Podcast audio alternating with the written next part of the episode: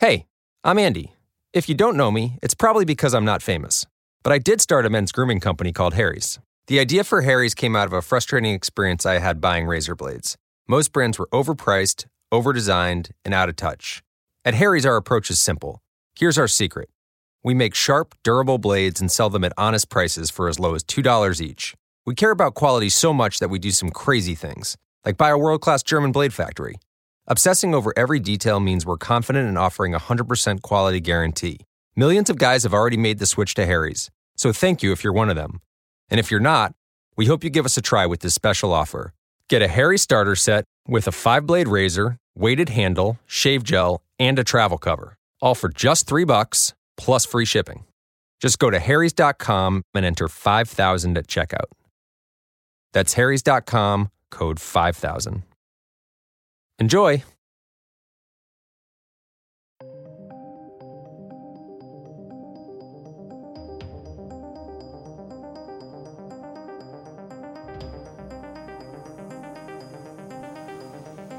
Hola amigos, soy Sara Yolopa y les doy la bienvenida al Club de los Chatulos, el único programa del libro claroscuro que subimos el 13 de cada mes.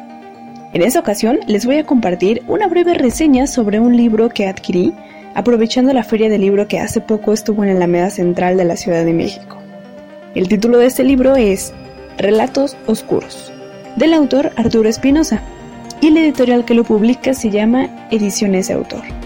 Quiero hacer un paréntesis sobre esta editorial ya que es una editorial independiente y que tiene su plataforma digital en donde podrán encontrar ejemplares de los libros que autores independientes escriben. Relatos Oscuros es la primera obra que publica Arturo Espinosa, y en él desarrolla uno de los temas cuyo impacto en la humanidad es casi tan poderoso como el cuestionamiento sobre nuestro origen. Él aborda el miedo como eje principal, y es el misterio, la curiosidad y los detalles en todas esas escenas y en sus cuentos que son el eje secundario de sus escritos. Relatos Oscuros consta de siete cuentos breves. Inicia con El campamento. Esta es una historia que el autor adapta de un hecho real. Inicia con un grupo de niños que asisten a un campamento y son supervisados por adultos que son expertos en las actividades. Después de un cansado día de ver a los animales en zoológico, deciden hacer una fogata y quemar bombones mientras contaban historias de terror. Pero uno de los niños, el más callado y raro del grupo, cuenta una historia que afirma lo vivió él mismo. Les voy a leer un párrafo de lo que dice este niño. Cuando mis ojos se acostumbraron a la oscuridad, supe que mi oído me había engañado, pues lo que corría debajo era un drenaje. Alcancé a ver líneas blancas sobre el agua turbia, producto del reflejo de la poquísima luz que procedía de una salida no tan lejana. Me quedé mirando cuando vi que algo avanzaba lentamente sobre el agua. Eran ropas de niño. Vi un vestido azul con muchas manchas y algunas camisas. No sentí miedo, pues supuse que era normal que el drenaje tuviera basura, y me quedé mirando hasta que se quedaron atorados sin poder continuar con su marcha por el agua. Al final de este cuento se anexa la noticia original, se omite el lugar de los hechos, pero es cuando como lector te das cuenta que la adaptación de esta historia sí tuvo un antecedente real. El segundo cuento de este libro se titula Luz Oscura. Y les quiero preguntar, ¿alguna vez les contaron sobre las bolas de fuego que por la noche salen y flotan en el cielo? Quizás las vieron o les contaron que alguien las vio. Ah, pues nuestros abuelos y padres dicen que son brujas, seres sobrenaturales que en la noche salen a comer. Esa historia trata de varios sucesos, testimonios de personas que han visto ese tipo de luces.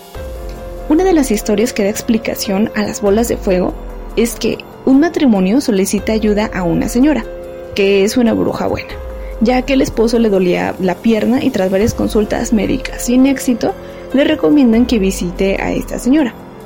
El diagnóstico final fue, así tal cual se los voy a leer. Lo que usted tiene en su rodilla son dos cristales y fueron incrustados ahí a petición de algún enemigo. No sé sus creencias e ignoro si ustedes creen en la brujería o en la magia. Y tras unos segundos de silencio y ante el rostro intrigado de Jesús continuó. El doctor que los recomendó conmigo sabe que ciertas personas guardan secretos y que esas personas saben incrustar ese tipo de cosas en el cuerpo. Lo más importante ahora es que me digan hasta dónde están dispuestos a creer lo que les estoy diciendo. Concluyó mirándolos fijamente.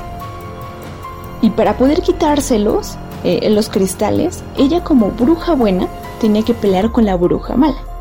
Entonces llega el día de la pelea, es una noche, y se ven en el cielo dos bolas de fuego que se movían de un lado para otro. Normalmente se dice que estas bolas de fuego pues brincan, juegan eh, en el cielo, pero esta historia, eh, no, en esta historia las dos brujas, la buena contra mala, están peleando y le, le trata de dar una explicación a este tipo de fenómenos. La tercera historia se llama El espejo antiguo. El narrador es en primera persona, así que se los voy a contar de la misma manera. Pues mi familia y yo vivíamos en la casa de mis abuelos. Ahí mismo vivía un tío que estaba enfermo. Pero cuando él muere decidimos mudarnos de casa. Antes de la mudanza sacamos solo algunos de los muebles, pues aprovechamos para la remodelación de, de la nueva casa.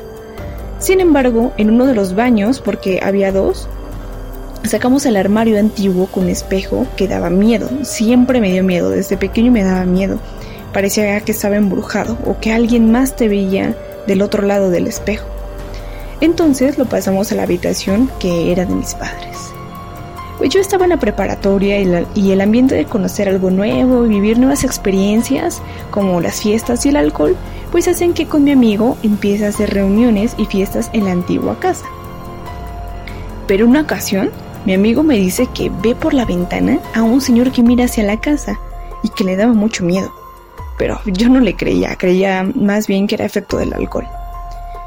Pero en otra ocasión, y con alcohol en el cuerpo, mi amigo lleva a su novia a la habitación que era de mis padres, donde estaba el espejo. Pero salen corriendo porque sienten y ven algo que los, observa desde el armario.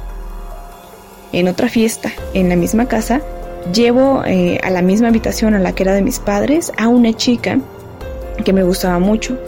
Hicimos el amor pero en ningún momento dejé de mirar el armario, porque, bueno, trataba de cerciorarme de que había algo ahí, de que mi amigo eh, tenía razón de que algo había ahí.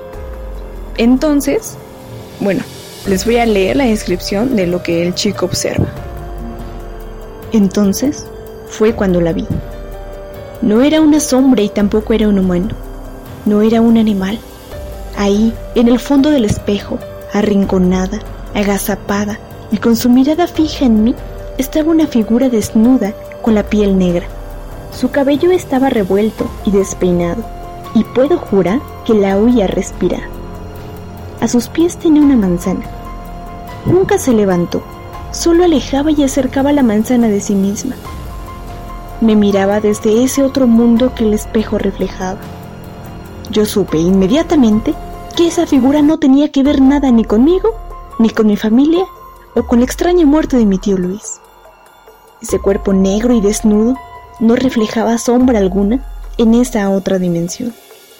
Era simplemente una sombra en un mundo sin luz ni oscuridad, y su esencia era, sin más, el reflejo de lo que consideramos real. Sus ojos estaban hundidos y parecían más bien cuencas vacuas, pero yo sabía que me miraba. No me miraba curiosa ni molesta, me veía complacida y con condescendencia. Me daba, a su manera, la bienvenida a su hogar. La cabaña en el bosque es el nombre del cuarto relato. Y este cuento trata de un evento muy visto en el cine, lo que es la posesión y el exorcismo. Este hecho ocurre en el bosque cuando dos chicos y una chica, que son hermanos, llevan a sus novias y a su hija respectivamente. Eh, sus hermanos llevan a sus novias y el personaje que está contando la historia es una mujer. Entonces ella, va, ella lleva a su niña de menos de 10 años. Van a una cabaña en el bosque para disfrutar de la tranquilidad y olvidarse del ruido de acá de la ciudad. Después de un largo día de paseo por el lugar, ya por la noche encienden la fogata, eh, tienen una, una chimenea y toman fotos del lugar porque el lugar es muy bonito. En una de las fotos sale el rostro de un hombre que parecía tener cuernos. La foto la tomaron justamente en la chimenea, de hecho la toma la niña. Pero omiten ese tipo de, de supersticiones o de efectos que pudiera haber tenido hecho la cámara. Al dormir, una de las chicas, a la que es hermana de los dos chicos, la despierta su hija, porque la miraba muy fijamente y sin parpadear. También se da cuenta que la novia de uno de sus hermanos estaba hablando. Cuando despierta a todos, se dan cuenta que la novia de, de su hermano no hablaba solamente, sino que al tocarla empieza a retorcerse y sus ojos se ponían en blanco. Bueno, a todos les dio mucho miedo y deciden salir de la cabaña, pero al sentir más miedo por el bosque, deciden volver. Les voy a leer lo que les dice la persona del lugar porque se da cuenta de lo que está pasando. Vamos a entrar a ver qué podemos hacer. No era nuestra intención que les pasara esto. Ya nos habían advertido que dentro de esta cabaña habita un demonio, pero lo habíamos echado a menos. Perdón. Una mujer más joven nos guió hacia otro sitio cercano donde nos dio de comer y de beber al lado de una fogata. No supimos cuánto tiempo pasó. Un grupo de mujeres permaneció en la sala rezando, mientras que otros grupos pequeños se turnaban para subir y bajar de la habitación en la cual seguía Claudia. O el demonio, o eso. Nosotros no podíamos saber nada, ni entender. Todos estábamos en estado de shock. Quinto cuento se llama Desaliento y trata de 10 días que una mujer eh, pasa en cama tras una caída que le diagnostican traumatismo cardioencefálico. Ella no puede sentir los estímulos externos. Bueno, realmente eso es lo que creen los médicos, pero sí lo siente. Eh, esa persona no tiene forma de expresar lo que siente, lo que escucha, lo que ve, pues su cuerpo se encuentra inmóvil, estaba prácticamente en estado de coma. Esto fue el primer día. Para el siguiente, ella podía escuchar cómo sus familiares discutían si la dejaban morir o no. Ese mismo día su nieto la abraza, es, un niño, y le pregunta que si ella lo siente, pues él no quiere que la maten, en teoría es desconectarla. Pero ella, con todas sus fuerzas, aprieta la mano de este niño y es cuando se dan cuenta de que sí siente, sí escucha, está viva y, y no, no le van a dejar morir. También se dan cuenta de que puede comer con ayuda de alguien más y deciden llevarla a su casa. Ella no puede distinguir si es de día o de noche. No sabe si la luz se enciende en la oscuridad o es lo contrario. Pero su nieto no la ha ido a visitar. Esa persona vive sola en su casa. No la llevan con sus familiares, sino que sus familiares la van a visitar tres veces al día para darle de comer. Ella escucha como alguien desconocido da tres pasos. Se acerca a su cama y después se aleja. No le tocan ni la hablan, pero a ella le empieza a dar miedo este tipo de situaciones. Pasan los días y sigue escuchando eh, esos pasos, pero ahora escucha que rasguñan la parte baja de las paredes y estos pasos nuevamente que se acercan a su cama, que no puede identificar, pero que tampoco la tocan. Pero esto le sigue dando miedo. Ella no quiere que sus familiares se vayan, pues teme que esos pasos regresen. Horas después, vuelve a escuchar los pasos. Esto, esto pasa cuando los familiares ya no están, cuando solamente esa persona se queda en la cama sola. También escucha los rasgueos en las paredes e inevitablemente imagina harapos de tela negros que caminan por toda la habitación escuchando su respirar. Esto es en nueve días y el décimo día se los voy a leer. Día 10. Aunque me lo habían prometido, mis familiares no volvieron a alimentarme. No sé si es el vacío en mi estómago, es hambre o miedo. No sé qué hora es, porque me pasé la noche en vela, aunque eso suene irónico. Y sé que ya no es de noche y que las horas de ausencia y de terror han sido muchas. Siento de nuevo esa presencia. Sé que no estoy sola. Hay alguien ahí, aunque no hace ningún ruido es la figura alta, cuya túnica vieja atrae consigo seres que se arrastran.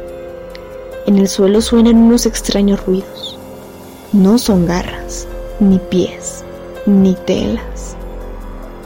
Son manos que reptan y se aferran a las patas de mi cama, a las mantas y a mi cuello. El sexto cuento se titula Dulces Recuerdos. Esta historia se divide en dos, en la vida de él y posteriormente en la vida de ella. Marcos y Antonia son una pareja que nunca tuvo hijos. Decían que Dios no les había bendecido con esa dicha por alguna extraña razón.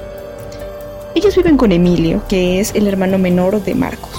Pues cuando ellos, eh, Marcos y Antonia, tenían 60 años, Emilio les dice que podían quedarse en su casa, sin ningún problema. Emilio tiene una niña y que sufre retraso mental. Un día Marcos eh, le da una embolia, de hecho fue en la noche, y Antonia al amanecer cree que está muerto, pues su cuerpo estaba frío y no respondía, además de que el médico lo dio por muerto. Pero ya estando en el funeral, su esposa no cree que Marcos estuviera muerto. Entonces le pica el pulgar del pie eh, de su esposo así en el ataúd y todos asombran al ver que se mueve. Desde entonces, a Marcos le tienen que ayudar en todo porque le diagnosticaron una embolia que le deja paralizada el lado izquierdo de su cuerpo. Y él empieza a dar paseos y en esos paseos comienza a, llenar sus bolsas del saco con dulces que le regala a los niños que se, que se encontraba en la calle, en el parque. Estos niños les da miedo porque por su expresión solamente era móvil de la parte derecha de, todo el cuerpo. Y bueno, finalmente Marcos muere a los 83 años. Antonia eh, agradece la gentileza de su cuñado por dejarlos vivir en su casa, pero a ella le molestaba Ángel, la, la, hija de Emilio, de su cuñado, pues eh, Antonia pensaba que trataba de desentrañar cuestiones ocultas de los ojos sanos y normales de las demás personas. Y a Antonia, bueno, le daba mucho miedo esta mirada tan fija que tenía Ángela. Antonia recuerda cuando su esposo le regalaba dulces a los niños. A ella se le hacía algo extraño porque era una conducta que también le molestaba, algo que en toda su vida no hizo y que a partir de que supuestamente murió, pues lo comienza a hacer. Ella piensa que es un reproche por no haber podido tener hijos y le molestaban los niños y más aún el olor a dulces. Dos años después, Antonia muere. Pero su alma no se va, sino que se queda ahí en la casa donde vivía con Emilio y su familia. Pero nadie la podía ver, solo Ángela que decía que Antonia no se había ido y que seguía entre ellos. Tiempo después, el alma de Antonia sale al jardín. Ángela logra identificarla. Ángela para ese entonces ya tiene 40 años de edad, pero por su enfermedad no los parece. Pero Antonia se impacienta por el olor a dulce que había en el ambiente. Para tal parecer, pues había una fiesta infantil los niños corrían por todo el jardín y había dulces, entonces el aroma es lo que le molestaba. Les voy a leer lo que Ángela le dice a Antonia. ¿De dónde venía ese olor espantoso? Antonia buscó a Marcos, pero no estaba. Solo había niños y el dulce aroma que tanto la atormentaba. ¿Quién había sacado dulces? ¿Dónde estaban? Antonia se comenzó a impacientar y Ángela la miraba fijamente hasta que sonrió burlonamente y le dijo, Tú eres el olor y las risas y todo lo que no tuviste ni apreciaste en vida. Ahora será tu muerte. Antonia huyó, pero nunca dejó de ver a Ángela ni a los niños que siguen ahí. El último relato de esta obra se titula Vacío. Es una historia en donde Maya, el personaje principal, empieza a sentir que alguien entra por las noches a su casa. Ella se espanta y le habla a un compañero del trabajo, le habla por teléfono, quien la intenta tranquilizar solo para que él pudiera dormir. Maya siente un extraño vacío en la habitación, un frío extremo. Pasan los días, pero ya no solamente siente eso, sino que ahora ve a alguien que está de pie frente a su cama, una especie de monje encapuchado que le coloca sobre los pies un bulto que se movía, tal parecía que es un bebé. El compañero de Maya, tras una conversación con un conocido de él, decide llevar a Maya a una dirección cuyo destino era un templo, en donde según iban a ayudar. Cuando llegan al lugar, al templo, nos recibe un señor que inmediatamente le pregunta a Maya que quién es y a qué ha venido. Ella explica lo que le pasa por las noches. Y entonces el señor le pregunta que si alguna vez jugó la Ouija, a lo que ella responde que sí. Entonces el señor le dice que la persona que en algún momento le contestaba en la Ouija era un hombre que obviamente estaba muerto. Y les voy a leer lo que le dicen a Maya cuando a los tres días regresa al templo. Usted tiene un cerebro abierto y es común que algunas personas lo tengan. Sin embargo, al haber jugado Ouija, usted invitó a alguien a formar parte de su entorno espiritual. Cuando usted duerme, el cuerpo se queda, pero su mente puede viajar a otros lugares y ha tenido mucha interacción con esta persona muerta hace mucho tiempo. Este espíritu la ama Maya, pero usted lo rechazó y por eso la está molestando. Después de esa explicación, esperaron a que el espíritu volviera por la noche. Él debía de ayudar a su compañera de trabajo, pero estaba ahí para proteger a Maya y me alejé de ella, lentamente, sin reparos. Y aunque debía protegerla, quedarme a su lado y defenderla, no lo pude hacer. O tal vez sí lo conseguí, en realidad. Espero que les hayan gustado estas historias, que confieso cuando lo leí por primera vez, el suspenso me atrapó haciendo que me imaginara los detalles de cada escenografía. Recomiendo este libro a todas estas personas que les gusta sentir escalofríos, miedo cuando están leyendo algo porque te puedes imaginar realmente lo que está pasando eh, con el desarrollo de cada historia. Agradezco a Gaby Ballesteros, escritora y editora de la editorial Ediciones de Autor, que me recomendó este libro y felicito al autor Arturo Espinosa por escribir relatos oscuros. Uno queda paralizado cuestionándose una y otra vez hasta dónde en este mundo alberga las posibilidades de lo inefable.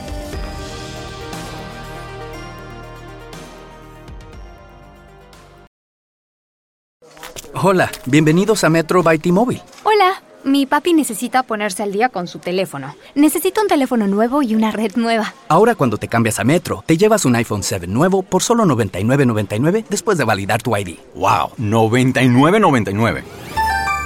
Requiere transferencia del número elegible que no está activo en la red de T-Mobile o activo en Metro en los últimos 90 días y validación de ID en una base de datos independiente límite de 4 por cuenta hogar solo para el modelo de 32 GB. Visita la tienda para más detalles, términos y condiciones. Cámbiate a T-Mobile y llévate dos líneas por solo 90 dólares y dos nuevos iPhone 11 por cuenta nuestra.